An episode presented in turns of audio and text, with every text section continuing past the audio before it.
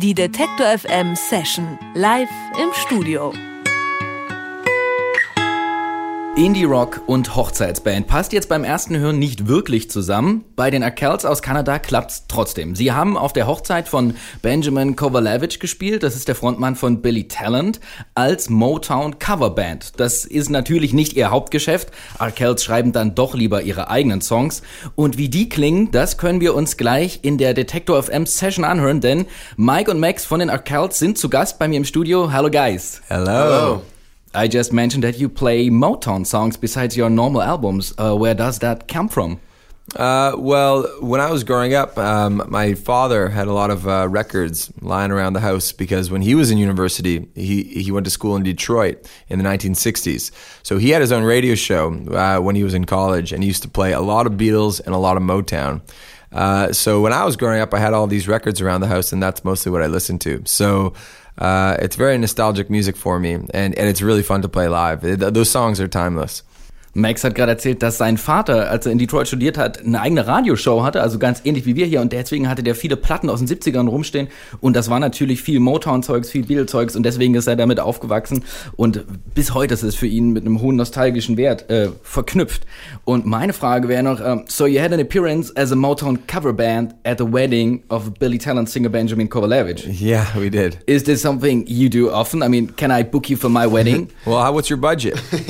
like, I don't know, like 20 euros something? 20 euros. Put a couple of zeros on the end of that, my friend, and then we'll talk. Uh, no, we don't do it that often. Only for uh, for special occasions. Ben came to us and, and was you know thought it would be a really nice addition to the wedding, and it was actually a really beautiful wedding, and, and we were really honored to be playing it. But we don't do it. We we, we, we play it every, every once in a while for for a regular show, but But weddings, we, we haven't got too deep in the wedding mm, market yeah. just yet. Also das war schon eher so eine Ausnahme, weil sie von einem Freund gefragt wurden und sie spielen schon hin und wieder mal so Shows neben der Reihe, aber das ist jetzt äh, sozusagen keine Einkommensquelle und da müsste schon was Besonderes passieren. Um, so this Motown style is, is one of the influences in your music. Altogether, your sound is really diversified, I would say. But what is the, the specific new thing about your current album, High Noon? Uh, well, we're always being inspired by different kinds of music. I think depending on the day you, you talk to us, we'll, we'll be referencing a new artist. Um, so on the new record, there's some like kind of 1980s like Americana influence, like Tom Petty, uh, Don Henley, uh, like Dire Straits. They're British, but they have an Americana sound to them. They, they're just ripping off Bob Dylan. Uh, and uh, yeah, I mean, uh, there's some like 70s rock there, and then there's just some. We we got to work with uh, Tony Hoffer, who's uh, a producer who's worked with bands like uh, the Kooks and Beck and M83, and so his influence is, is definitely on the record too. Also in diesem, auf diesem Album, auf dem aktuellen Album, das war die Frage, was da so ein bisschen der spezifische Sound ist. Geht so in Richtung 60er äh, Amerikaner-Sound, ähm, Dire Straits, Bob Dylan. Äh, liegt auch ein bisschen am Produzenten, der unter anderem zuvor mit The Cooks gearbeitet hat. Also das ist so ein bisschen die geschmackliche Note von High Noon. You got a new guy. You got Anthony, who joined the band uh, in 2011 on keys. Mm -hmm. um, before that, uh, your first album, Jackson Square, there was no keyboard sound, and you were more like rock-like. Um, since your second record, Michigan Left, there are more pop influences. How do you experience this as a band? Is this like a change or something that comes like uh, evolving? Yeah, there definitely is an evolution. Like we always, we're always uh, bringing in new new sounds and and, uh, and new ideas, and that's what makes it fun for us to sort of enjoy music and take in influences without really a filter. We don't if it's pop or if it's hip hop or if it's rock or whatever it is, uh, if we like it, it'll probably end up in the music. Also da machen sie gar keine großen Unterschiede. Meine Frage lautete, ob sie so die Veränderung, dass sie seit 2011 einen Keyboarder in der Band haben und ein paar Pop-Sounds dazu kamen, ob das irgendwie eine Veränderung sei. Aber nee, sie sagen, das ist schon auch äh, eine Evolution und das gehört alles dazu. Wenn wir Hip-Hop hören, das packen wir mit rein. Und äh, da geht's eigentlich wirklich eher darum, um die Musik, die man mag, als jetzt sich da fest auf ein Genre nageln zu lassen. Mhm. Und in die neue Platte hören wir jetzt rein, aber nicht von der Konserve, sondern die Jungs spielen äh, einen Song hier im Studio. You're going to play a song in the studio now. What's it gonna be? The first song we're gonna play is "Come to Light." Wonderful. And you said it's kind of a, a, lullaby. Yeah. Well, this ver- the version on the on the album that we that we have is very much like "Boys of Summer" by Don Henley, which is a great song. But this is this version we're gonna do is very much like a lullaby. It's a little sleepy. One, two, three, four.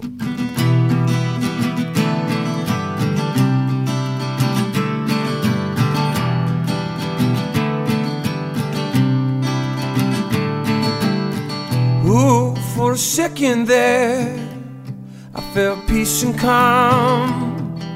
The underpass will keep us from harm. And the wipers moved like some waving arms. We were flashing headlights at coming cars. Put up in the distance, even in the dead of night. We can make it to the morning.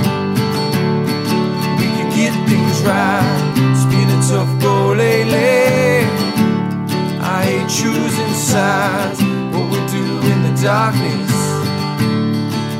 come to light, alright. It'll come to light, alright.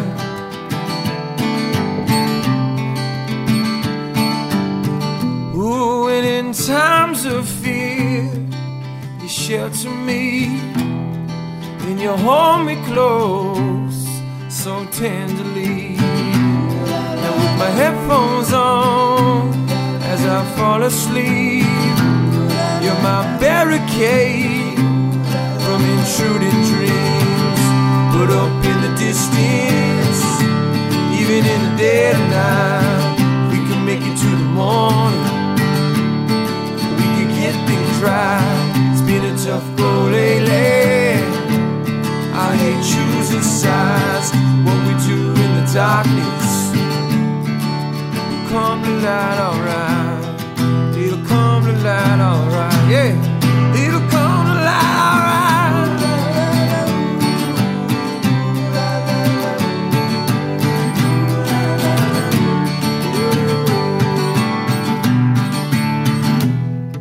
Silence fell when I picked up. The words hit me hard like a one-two punch. So I went home face the storm, and the thought of you it keeps me warm. But up in the distance, even in the dead of night, we can make it to the morning. We could get things right. It's been a tough go lately. I hate choosing sides. What we do in the darkness, yeah. What we do in the darkness comes to light.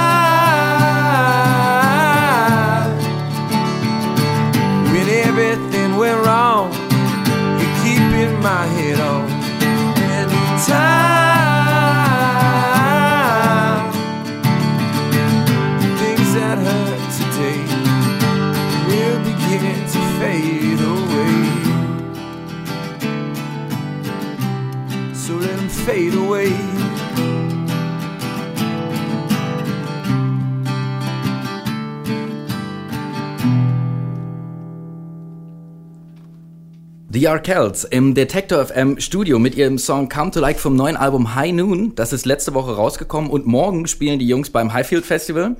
Wenn man sich den Tourkalender der Arkells so anschaut, also die sind schon ganz schön viel unterwegs. I just said you tour very much. Um, yet you already played some shows in Germany and it will be at the Highfield Festival tomorrow. So what do you like more, playing the, the small club shows or the big ones on the festivals? Well, uh, the band was born in a in a nightclub, uh, so that's where we're most comfortable. Probably, we got to play last night in Berlin, and you could like literally see sweat dripping off the wall. And it was amazing. Uh, but with that said, I mean, getting to play a big festival is always an honor, and you get to play for new fans a lot of the time. And if you get good weather, there's nothing like being outside and listening to music. So, so they both have their charms. Ich habe gefragt, ob sie das eigentlich mögen, so mehr so in diesen kleinen Clubs oder auf den großen Festivalbühnen, wo sie jetzt auch spielen. Und Max hat gesagt, also die Band ist eigentlich sogar in einem Nightclub geboren worden äh, und er mag das, wenn äh, wortwörtlich der Schweiß von den Wänden tropft, wenn sie spielen. Uh, for us as, Germans, it's always interesting to know if there are some bands from abroad. Is there any special thing about the German audience? Oh yeah, there is. Uh, they German audiences just love to have fun. They love to dance. They love to clap. You know, sometimes you have to in North America you have to like coax the audience a little. You have to get them to like you have to really work to get them to participate. But in Germany, everyone just wants to get in there and have fun. It's cool. Ich habe die Jungs gefragt, was an deutschem Publikum da was besonders ist, äh, weil sie aus Kanada kommen, ob sie irgendwie den Unterschied merken. Und sie haben gesagt, ja, auf jeden Fall. Also die Leute hier sind viel aktiver und äh, machen von sich aus gern mit und man muss nicht so viel äh, investieren, um sie da so rauszuholen, sondern sie, sie klatschen und sie gehen bei den Songs mit. In Canada, you had a project uh, with an orchestra last month. You played four shows with them. How was that for you playing in uh, such a different context? At least I imagine it was. It was awesome. I mean, if, we could only, if only we could always tour with a forty-piece orchestra, it would be it'd be wonderful.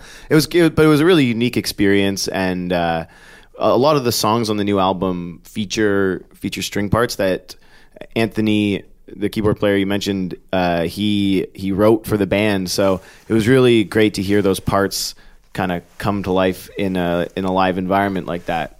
Definitely one of the cooler things we've done as a band. Sie haben letzten Monat mit einem Orchester gespielt, 40-köpfiges Orchester in Kanada. Und vier Shows haben sie mit denen gespielt und ich habe gefragt, ob das äh, Spaß macht in dem Kontext. Sie haben gesagt, ja, auf jeden Fall. Und auf dem Album sind jetzt auch viele Streicherparts erhalten geblieben. Also man hört das auch noch so ein bisschen raus. Um, could this be a new idea uh, for one of the next Arkells tours, like uh, playing with an orchestra around the world? Yeah, we have to uh, do some accounting first. Get check the numbers. But uh, actually, you know, the cool part about it is now that the songs have been scored for the orchestra, you can kind of just like with a, that's a beautiful thing about professional musicians. We're not really professional music. We're just kind of monkeys jumping around on stage. But when you play with an orchestra, you just put the music in front of them and they nail it on the first take. So you, if you could go anywhere around the world and just recruit an orchestra in every city and say play it, and they'll do it, and that's that's very cool. Yeah, maybe someday. Also es wäre schon cool, sagt Mike zuletzt nochmal, das irgendwann zu machen. Und Max hat aber zuvor gesagt, ne, ist auch erstmal eine Frage des Rechnens, ne, wie teuer das ist. Aber das Coole ist halt, wenn man mit klassischen Musikern spielt, du überträgst den Song für die, annotierst das, legst den das auf dem Blatt vor denen hin und sie spielen es im ersten Take perfekt ein. Und dann hat er noch gesagt, äh, das sind professionelle Musiker. Wir sind Leute, die so ein bisschen wie Äffchen auf der Bühne rumspringen, aber die haben es richtig drauf. In general, you seem to like touring around. So what is the best thing in doing this? And what is the worst thing in touring around? And I don't want to hear uh, radio interviews as an answer. no, no, we like this. Okay, what's the worst thing? Would you say? The worst thing is like for me, I don't like uh, like all the like the some of the plane travel is annoying. Like sitting around in airports. When we came here, we had to lay over in London for six hours. That kind of sucked. You know, it, that's never any fun. Just like and bumpy planes. I don't like that either. The best part, German girls. that's easy. Mike, anything to add? No, I think you covered it. Die Frage war, dadurch, dass jetzt so viel unterwegs sind, was sind eigentlich die besten äh, und die schlimmsten Sachen auf Touren? Das Schlimmste ist so ein bisschen, haben sie gesagt, na, das Reisen an sich ist schon anstrengend, wenn man da so sechs Stunden Aufenthalt hat in London am Flughafen irgendwie. Ähm, und das Beste, das war eine sehr kurze Antwort, es sind die deutschen Frauen, die ihnen sehr gut gefallen. Um, so I think you will have a great show at the Highfield Festival tomorrow. Before we let you go there, you're going to play another song in the studio. Which song is it? Uh, yeah, it's another song off our new album, High Noon. Uh, it's called Leather Jacket. And uh, in the van, one of the bands that we listen to a lot is the Avett Brothers. Do you know the Avett Brothers? And uh, this song on the record is, is a rock and roll song, but when we do it acoustically, we like to sing it like the Avett Brothers. Wonderful. So, wir hören jetzt Leather Jacket von Arkells.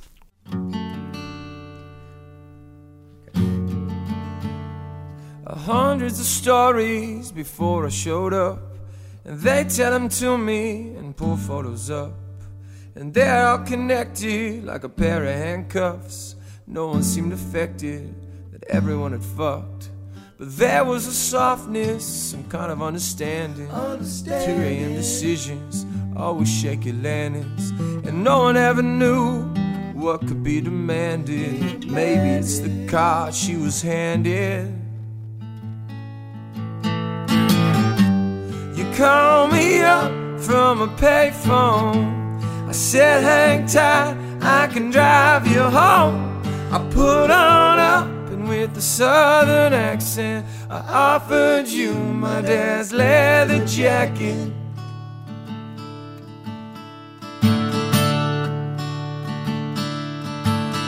I met her at a party, she'd come straight from work. Complained that the regulars were all a bunch of jerks. She always looked tired, she dazzled as a drunk. She even pulled off that stupid haircut. She said, I don't need a sponsor or the best lover. A man that sees me as some fixer upper. The last few years I've been running for cover, trying to sleep so I can visit my mother. You call me up from a payphone. I said, hang tight, I can drive you home. I put on the southern accent, I offered you my dad's leather jacket when times were tough in the worst years. You never knew how to interfere, and now you're back and just unpacking those bruised up takers you keep attracting.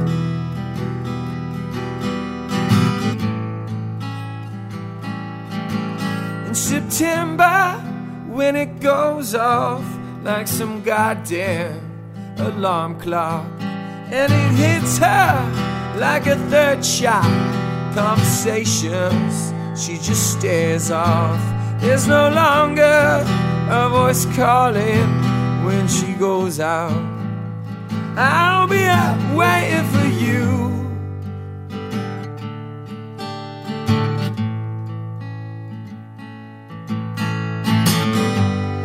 call me up from a payphone. I said, hang tight, I can drive you home. I put on up and with the southern accent, I offered you my dad's leather jacket. When times were tough in the worst years, we never knew how to interfere. And now you're back and just unpacking these bruised up takers keep attracting. You call me up from a payphone.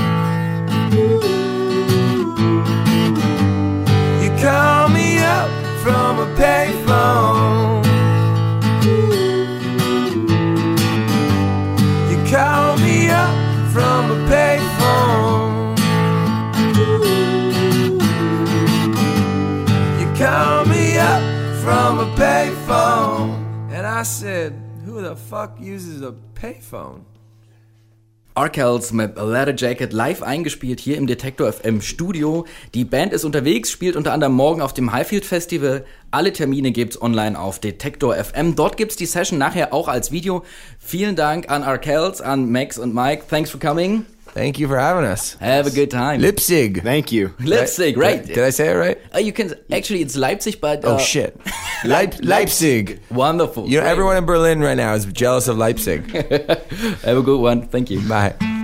Die Detektor FM Session live im Studio.